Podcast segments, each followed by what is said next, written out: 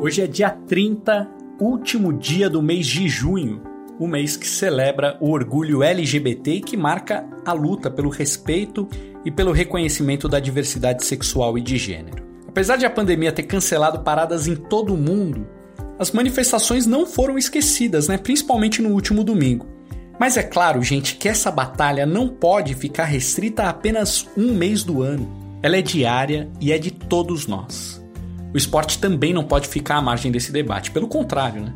O esporte é uma plataforma poderosa na luta pelo fim do preconceito porque é feito por homens, mulheres, gays, lésbicas, trans. O esporte é de todos e para todos. Não deveria nem existir espaço para qualquer tipo de preconceito no esporte, né? Mas infelizmente não é assim. Por quê? No jogo em casa de hoje você vai escutar a opinião de vários atletas que decidiram revelar sua orientação sexual. Eu e o meu amigo e também repórter da TV Globo, Benhur Correa, também vamos bater um papo mais profundo com dois deles. Ian Matos, 31 anos, atleta de saltos ornamentais, e a ex-ginasta Laís Souza, que também está com 31 anos, esbanjando saúde e garra para se recuperar cada vez mais daquele grave acidente de esqui em 2014 que a deixou tetraplégica. Eu sou Guilherme Pereira. Seja muito bem-vindo.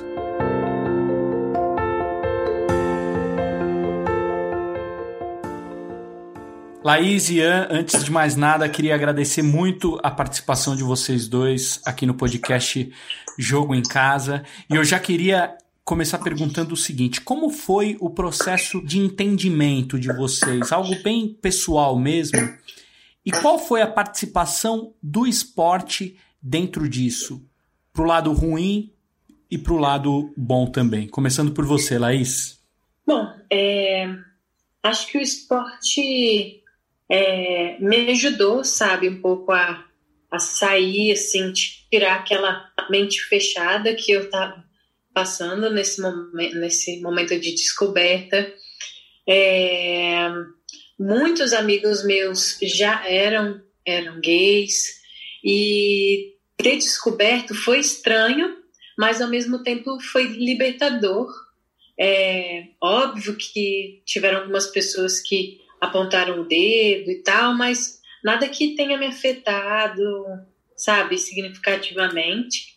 Então, assim, eu não tenho nem que reclamar, sabe, dessa minha fase, mas já ouvi milhões de histórias, muitos amigos que sofreram demais, que apanharam em casa, que foram expulsos de casa.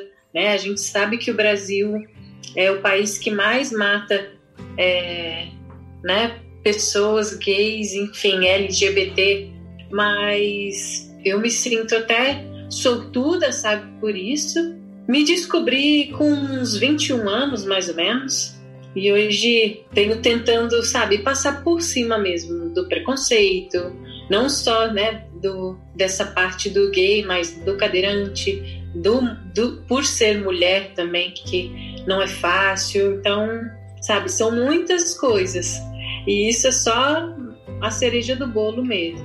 Eu já acho que nem, nem teria que ter essa fase, essa parte da aceitação, né? Porque a gente, cada um tem o seu direito, principalmente com a sexualidade, que é tão particular. Eu ainda tive sorte perto das histórias que eu já ouvi na vida. E o seu processo, Ian, como foi o seu processo de entendimento? O meu foi assim, eu, eu desde criança, né? Minha irmã brinca que fala que eu era uma criança viada, né? Eu sempre fui um menino muito afeminado, entre jogar bola e ficar dançando El Chan com as minhas irmãs, minha vizinha, eu ficava dançando El Chan em casa, né? Minhas amizades sempre foram mais mulheres, né? Então, antes mesmo de eu entender a questão da sexualidade em si, eu já tinha muita pessoa apontando o dedo e falando, né? Ó, oh, o Ian vai virar viado, o Ian vai virar viado. Então, assim, eu nem sabia direito o que era e tinham pessoas apontando, né? E, e, e a questão do esporte foi uma fuga né? Porque eu comecei. É, eu, eu, nunca fui, eu era um menino gordinho, eu não tinha muita habilidade com nada, eu, eu ia muito bem na escola, sempre fui um ótimo aluno, eu nunca tive problema para aprender as coisas, assim, de conteúdo dentro de sala de aula, né? Sempre gostei de estudar. E aí, quando eu descobri um esporte que, assim, só tem aqui em Belém, no, estado do Pará, uma coisa que ninguém fazia e que eu era bom, me coloquei de cabeça naquilo, né? Porque eu, eu poderia ser melhor do que a maioria. Então, de uma certa forma, né? Enquanto meus amigos estavam com 12 anos brincando na rua, eu já estava treinando. E, e, assim, entrei de cabeça no esporte, né? Porque eu acho que foi, além de ter sido uma fuga, mas também foi uma coisa muito negativa no, no ponto de eu me cobrava demais. Né? Eu, eu, pensava que eu tinha que ser acima da média para se alguém chegasse e falar bem assim, ó, ah, o Ian é gay, tipo assim, tipo, gay, mas eu sou campeão brasileiro. Gay, mas eu recebo o, o, salário, entendeu? Com 14 anos eu tô recebendo salário e, sabe, tu tá fazendo nada da tua vida. Então eu sempre é, me cobrei demais, assim, para ser acima da média. Acho que essa foi uma parte, assim, que foi negativa, é, junto do esporte. Ian, é, Laís, é, eu queria entender de vocês em que momento é que esse esporte foi esse refúgio para vocês e em que momento vocês sentiram o dedo apontado. E aí eu vou falar um depoimento muito rápido. Assim, no início da minha carreira dentro da televisão, eu não ouvi diretamente nenhum comentário, mas um grande amigo meu ligou para mim e disse: Como deixa um viado desses entrar para ser repórter dentro da TV Globo? É uma coisa, é aquele comentário que não vai para você, mas você sabe que vai te ferir. E eu imagino que vocês já ouviram coisas do tipo. Então, em que momento que o esporte vocês se identificaram ali dentro? Em que momento vocês sentiram um peso social disso? Para você ver que não, não tem nada a ver uma coisa com a outra, né? Eu não consigo entender como um, uma opção sexual é, tem a ver com qualquer atitude, com trabalho, com profissional, com emocional, não tem nada a ver. Roupa rosa, roupa azul, tipo, nada muda, não muda. Mas eu acho que como eu eu descobri, eu descobri entre aspas, né? Descobri depois do esporte, eu tive a oportunidade de sair bastante, de conhecer outras pessoas que viviam esse mundo e graças a Deus foi em São Paulo, porque o mundo o, o mundo gay é bem maior aí. Então, eu acho que eu sinto muito mais o preconceito fora de São Paulo do que exatamente. E sei lá, cara, eu acho que é, esse preconceito tá dentro de mim, sabe? Tá dentro das pessoas boas, tá dentro de todo mundo, né? Eu sinto que é bem cultural, estrutural. E o que eu venho tentando fazer é explicar de certa forma, respeitar também, para ser respeitado até estava falando com minha namorada e ela falou assim: lá, a resposta é o amor. Porque quando a pessoa vem com a patada, né, você entrega o amor e vai é, quebrando tudo. Sei lá, eu acho que nunca vai entrar na minha cabeça uma coisa dessa, assim. O porquê que a gente está discutindo isso ao invés de discutir coisas que são realmente sérias, sabe? É, quem está sendo estuprado, é, o racismo, a gente, óbvio, tem que falar, tem que colocar para fora, mas é difícil de entender, viu, rapaz? É, comigo eu, eu posso falar assim que eu tive muita sorte, né? Porque eu peguei meio que uma transição de salto de ornamentagem, né? Eu, eu peguei um gap, então assim, dentro dos saltos a gente tinha o César, Castro, o Hugo e a Juliana, que eles eram top, e eles continuaram sendo top durante muito tempo. É, não apareceu ninguém ali, as pessoas ficando no meio do caminho e eu tava ali, né? Eu tive relatos de amigos meus que passaram é, problemas assim, né, com questão de homofobia, de todo mundo, das brincadeiras. É, aqui em Belém, as brincadeiras são muito pesadas, assim, para tudo, né? Não é só para homofobia, é para racismo. É, então, assim, eu tive uma infância, um pouquinho da adolescência, é, meio cascudinho, né? Porque, como eu falei, até dentro de casa as brincadeiras são pesadas com minhas irmãs. E isso vai deixando a gente um pouquinho mais forte né? E dentro do esporte eu, eu, eu tive assim essa sorte de não pegar é, essa época que estava a questão da homofobia estava bem grande e também tem a questão do, do, da própria sexualização que a gente faz dos esportes, né? Os ornamentais não é considerado um esporte masculino. Então, assim, quando alguém fala bem assim, ah, fulano faz saltos ornamentais, as pessoas já imaginam, ah, deve ser gay. Dentre vários fatores, eu tive sorte. E como a comunidade de saltos ornamentais é uma comunidade muito pequena, eu sempre fui muito acolhido por todo mundo. Né? Nunca tive problema de homofobia com ninguém, então eu tive muita sorte.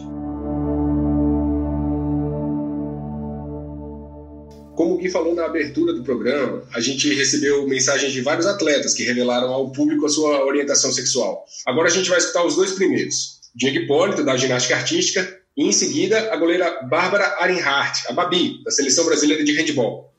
Eu acredito que hum, essa demora, essa questão da sobre sexualidade, sobre esses tabus todos que hum, a gente tem que enfrentar no nosso dia a dia, não só com sexualidade, mas também com etnias, obesidade, idade, mulher, tantas coisas que eu acredito que a nossa sociedade ainda tem implantado dentro delas preconceitos, né? Por isso que eu acredito que faça com que muitas pessoas tenham dificuldade de falar e também a gente tem que entender acho que não tem vontade de falar. É, o esporte ele me fez amadurecer em muitas situações, me fez me ser uma melhor pessoa, ele me fez na realidade é, trabalhar com o corpo minha vida inteira e indiretamente com a mente, fez com que eu soubesse lidar com muitas coisas, mas ao mesmo tempo ele me fez ter medos, né? Medo de perder patrocínio, medo de diversas coisas que eu acredito que a gente ainda tem implantado na nossa sociedade. Se a gente tratasse mais as pessoas como humanos, né, com humanidade, não só seres seres humanos, né, a gente teria menos preconceito, a gente teria menos tabu, a gente teria menos situações que fariam a gente ter medo de se posicionar. Eu tenho visto muitos movimentos, muitas coisas que ajudam algumas pessoas a saírem de uma situação desagradável e conseguirem é, se sentirem melhores com elas, porque o objetivo na realidade que a gente tem que pensar são vidas. As vidas importam, todas as vidas importam em qualquer situação que seja ela. Então, é tomara que a gente consiga, com o tempo, most mostrar para as pessoas que o objetivo não é entender, e sim respeitá-las. Respeitar a gente, ter atitudes é, de amor, que é o que muitas pessoas muitas vezes falam da boca para fora, mas tem que ser externado e verdadeiramente é, feito e sentido. Sobre assumir a minha sexualidade no meio esportivo, para mim não foi, não teve um momento assim decisivo que eu tive que assumir nada. As coisas, na verdade, na minha vida, tanto como atleta como pessoa também foram acontecendo de maneira muito natural, assim, eu nunca tive que assumir nada, as pessoas foram sabendo da minha vida e das minhas escolhas é, conforme elas foram me conhecendo, né? Eu nunca fui uma pessoa muito, eu sou muito aberta, todo mundo me conhece, quem me conhece principalmente pessoalmente sabe quem eu sou, como é minha vida, quem é minha família, eu sou muito família, então isso é uma coisa que sempre fica muito exposta para quem me conhece de fato. Mas assim, ao chegar em um clube novo, ao me mudar para um país novo, eu nunca tive que expor isso de uma maneira, né? Falar, eu sou a Bárbara, eu tenho uma namorada. Isso nunca aconteceu dessa maneira, sempre foi muito natural. As pessoas foram me conhecendo, conhecendo minha namorada, né? Conhecendo a minha vida de maneira geral, então eu nunca tive problema com isso. E assim, eu acho que não existe um tabu mais em relação a isso, principalmente no handball, assim, é uma coisa que se tornou bastante comum.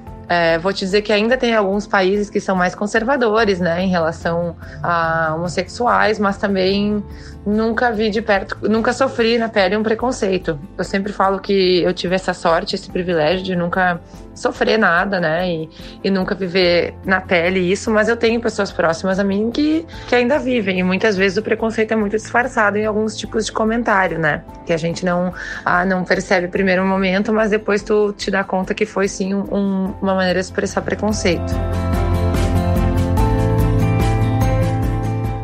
por que, em geral, na opinião de vocês, o esporte é tão preconceituoso? Por que esse assunto é um tabu tão grande no esporte? O esporte que serve de plataforma para tantas lutas, lutas contra o racismo, luta contra a injustiça social, pela democracia.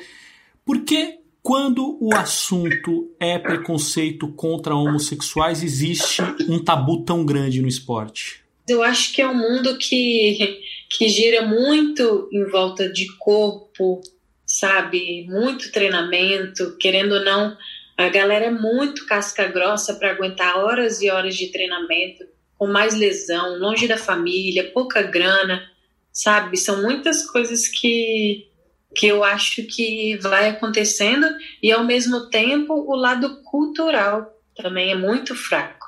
Né? A educação é muito fraca. Você vive aquilo ali, fazendo aquela repetição ali dentro do ginásio, e acaba esse lado de estudar, de abrir a cabeça, de pegar um livro, de se aprofundar, sabe? Fica, fica tudo muito superficial.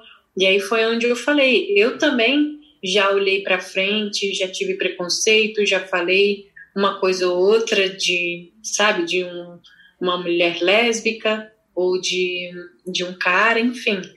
Então, isso eu sinto que tá até hoje em mim. E olha que eu venho tentando, sabe, sempre olhar o próximo, fazer esse exercício mesmo para tentar tirar de mim. E eu acho que o mundo do esporte é mais isso, é muito corpo, então acaba se fechando. Para mim, a questão, a raiz da homofobia em si é a questão do, do machismo. Né? Porque se a gente pega a história do, dos esportes de maneira geral, é, é, não se deixavam mulheres jogarem, né? só depois de muito tempo que as mulheres puderam jogar, praticar algumas coisas. O, o mundo ele é patriarcal e ele é um mundo machista assim de maneira geral. Né? A gente vê que assim uma das bases que unem a humanidade, que uniram a nossa espécie, a religião e assim eu não conheço uma religião que não seja é, completamente machista, sabe? Você não vê um, um papa mulher, um ou outro pastora dentro da igreja é, evangélica, mas existem papéis de dominação do homem com a mulher assim desde de sempre praticamente. Então acho que no esporte quando a gente vai tentando cons conseguir essa é, igualdade, né? Quando as, as, mulheres começaram a galgar um espaço muito maior, a masculinidade sentiu isso, sabe? Eu vejo que também, por exemplo, tipo o futebol. O futebol é a paixão nacional do brasileiro, mas a audiência do futebol feminino não, é nada comparado com o futebol masculino. Então, assim, é o esporte que é ou é a questão do homem se vendo em outro homem, se colocando no lugar de outro homem, enquanto que eu não tenho felicidade na minha vida e eu jogo, eu projeto a minha felicidade no meu time, nos meus atletas favoritos. Assim, no meu entendimento, eu acho que muito, muito da, da questão da homofobia parte, em princípio, do machismo. A gente tem, desde o começo do século XX, o esporte como sendo o posto dos ídolos sociais. E o ídolo, o espelho da sociedade, em tese, não poderia ser esse homossexual. E, mas é, o curioso é que internamente nos esportes a gente tem uma aceitação gigantesca. Você tem histórico de times de futebol você sabe que existem os homossexuais dentro do time e o time abraça aquelas pessoas, né? Você vê vários esportes abraçando os homossexuais. Só que para a sociedade você não pode espelhar que o ídolo é homossexual. Então é, é a compreensão do todo, mas internamente é por isso que eu falo que o esporte é esse lugar de refúgio, porque você tem uma camaradagem interna que é, contrasta com o que você quer passar enquanto espelho da sociedade, né? enquanto molde ali. E se tem um esporte que serve de molde, de espelho para a sociedade brasileira, é o futebol, né? Só que o futebol tem um ambiente ainda mais preconceituoso. A Bruna Campos se aprofundou nesse tema. Bom, a gente percebeu que entre os atletas olímpicos, falar sobre orientação sexual vem se tornando uma coisa cada vez mais comum. A gente vê um número de atletas que se abrem, né, que falam sobre esse assunto, é um número cada vez maior. Agora, no futebol, essa barreira, esse tabu é bem grande. Eu tô na linha com o João Abel, jornalista e autor do livro Bicha, Homofobia Estrutural no Futebol. João, obrigada por falar com a gente. Que estrutura é essa? Então, essa é uma estrutura bastante conservadora. A gente sabe que o futebol é o esporte mais popular do país, então ele concentra fãs de, de diferentes aspectos, né, diferentes correntes ideológicas, entre eles fãs muito conservadores. E o futebol por si só, ele, ele alimenta esse estereótipo mais heteronormativo do, do esporte, né? É, e talvez por isso seja tão difícil a gente encontrar exemplos de atletas é, que sejam assumidamente homossexuais dentro do futebol, ou mesmo bissexuais, transexuais, é muito difícil. E, e essa homofobia, essa LGBTfobia, ela ela está presente também entre os torcedores, entre atletas amadores, e, e a gente tem percebido que é, clubes e federações estão acordando um pouco nesse sentido, né? muitos clubes se posicionaram nesse Dia do Orgulho, é, mas ainda tem um longo caminho aí a ser percorrido até que a gente consiga incluir esses, esses torcedores e fazer com que os jogadores se sintam seguros para é, assumir uma sexualidade, porque não existe problema em eles não assumirem se for uma escolha, mas se for por medo de uma represália, aí a gente tem um problema e precisa conversar sobre esse assunto. Quando a gente fala é, do futebol, por exemplo, muitos atletas, inclusive os olímpicos também, falam da questão do patrocínio, mas a gente sabe que no Brasil a maior parte da receita, da, da grana, vai para o futebol. Então, é, os patrocinadores também têm que ter essa consciência? Eu acho que sim, e o papel deles é muito importante porque é, como os patrocinadores muitas vezes não são marcas necessariamente ligadas ao futebol, talvez eles, talvez eles tenham uma abertura maior para falar disso. Né? A gente vê muitas marcas se posicionando pela causa LGBT fora do esporte. Né? A gente viu diversas marcas se posicionarem ao longo desse mês por conta é, de ser o mês do orgulho. Então, se esses patrocinadores estão colocando dinheiro nos clubes, eles podem também exigir que os clubes tenham, é, que os clubes cumpram uma série de requisitos, é, até porque os, os clubes estão perdendo não só torcedores, mas eles estão perdendo um certo mercado. Né? O, o, público LGBT ele é um público muito forte. É, o conceito de pink money, né, que a gente é, vem ouvindo falar muito no, nos últimos anos, que é esse poder de compra do, do, público LGBT, ele é muito importante. Então, os clubes não podem é, se deixar é, deixar de, de, falar disso. Né? Então, é, a gente precisa entender é, que os clubes que os clubes precisam falar com a comunidade LGBT, não só porque eles estão perdendo apoiadores, mas porque eles estão perdendo uma fatia de mercado, né? Se não for pela causa social, que pelo menos eles, eles olhem para o dinheiro, que é algo importante para os clubes. Entre as histórias que você conta no livro, tem alguma que você destaca que é importante nessa trajetória para romper essas barreiras? O livro, né, que chama Bicha, Homofobia Estrutural no Futebol, né, que carrega esse grito que, que ficou conhecido nos estádios, ele passa por diversas histórias é, tanto de jogadores profissionais quanto de jogadores amadores, quanto de, de, tor de torcidas LGBTs, né, coletivos de torcedores LGBTs. É, eu poderia passar por várias aqui, mas eu vou deixar uma história em específica. Para quem não sabe, São Paulo foi a primeira cidade do país a ter um, um time de futebol amador totalmente formado por homens transexuais, né, é, que nasceram biologicamente é, mulheres e depois fizeram uma transição. E depois disso, Rio e Recife foram outras duas cidades que também ganharam times amadores formados só por, por homens transexuais. E no livro eu falo um pouco sobre esses times. Eu mapeio também times formados só por LGBTs, então por homens gays, é, que ao todo já são mais de 60 pelo Brasil. E como eu falei, o livro também passa por outras histórias, né? É, por, por torcidas LGBTs, por jogadores profissionais. Então vale a pena a leitura. João, quem quiser ajudar e comprar o livro, pode comprar pelo Catarse, é isso? Quem tiver interessado em ler o livro, pode financiar e financiando a pessoa vai receber o livro normalmente. A gente bateu essa meta que a gente precisava para conseguir imprimir uma, uma certa tiragem de livros, né, garantir essa tiragem. E aí a gente decidiu que se a gente conseguir dobrar essa meta, eu vou incluir um novo capítulo no livro. E é quando um atleta famoso se posiciona, o debate cresce ainda mais, né? O quanto isso é importante. E outra coisa, basta é, se posicionar apenas ou não? É, a gente sabe que é, existem outras pessoas que são gay, todo mundo da comunidade sabe que as pessoas são gay e a gente tem esse acolhimento. E, e, eu acho que é muito importante a pessoa se posicionar, mas acho importante também a pessoa saber se posicionar, sabe? Então eu, eu acho que, que tem muita gente que não se sente confortável para se posicionar, até para não, não falar besteira, né?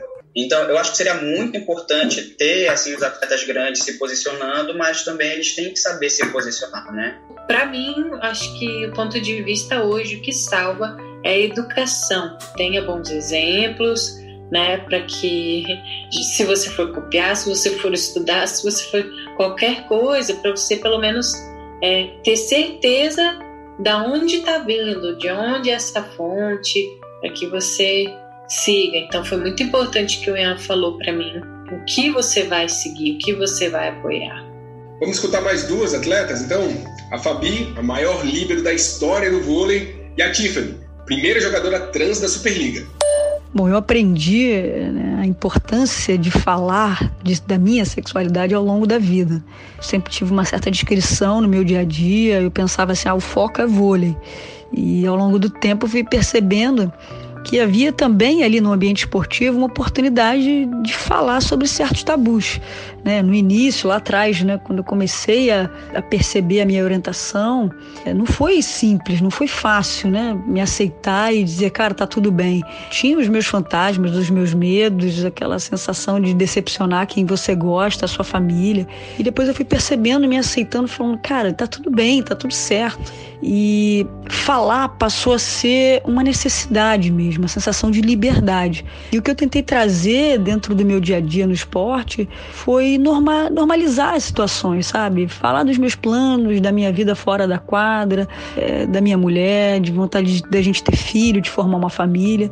E eu acho que o meu pensava assim que o meu papel podia ser esse, assim, normalizar, naturalizar as situações que de fato para mim eram normais, né?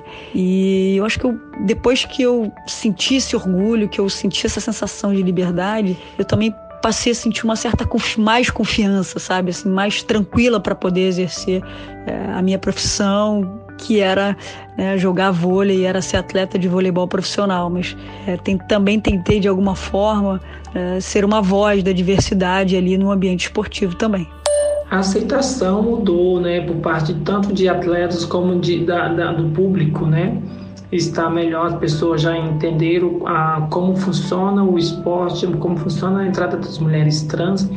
Muita gente ainda não, não, não compreendeu porque não procuraram é, pessoas trans no esporte, não procuraram sobre o assunto, as verdades, verdades sobre o assunto, não, não viu jogos, não, não, não, não percebeu como mulher trans e, e outros atletas jogam de igual para igual. É, eu acredito que no esporte o tabu é muito maior ainda, até porque as pessoas confundem mulher trans sempre no, no masculino, sempre está no masculino e acredita que não tem uma transição né, a partir da humanização. Então, acho que o esporte, principalmente para as mulheres trans, o tabu ainda é muito grande. Tem é muito trabalho pela frente para poder mudar a, o olhar da sociedade, né? principalmente das pessoas mais conservadoras, né? que sempre estão colocando a Bíblia no meio do, da transição e esquece de colocar o amor. Vocês três então acreditam que nós estamos num, num, processo de evolução. Às vezes um passinho para trás, às vezes um passinho para o lado, mas sempre caminhando. Principalmente, né, bem, se a gente comparar com o passado, essa é a opinião de vocês ou não? Eu acho que a gente tá sim, tá, tá evoluindo de pouquinho em pouquinho, mas tá bem devagar.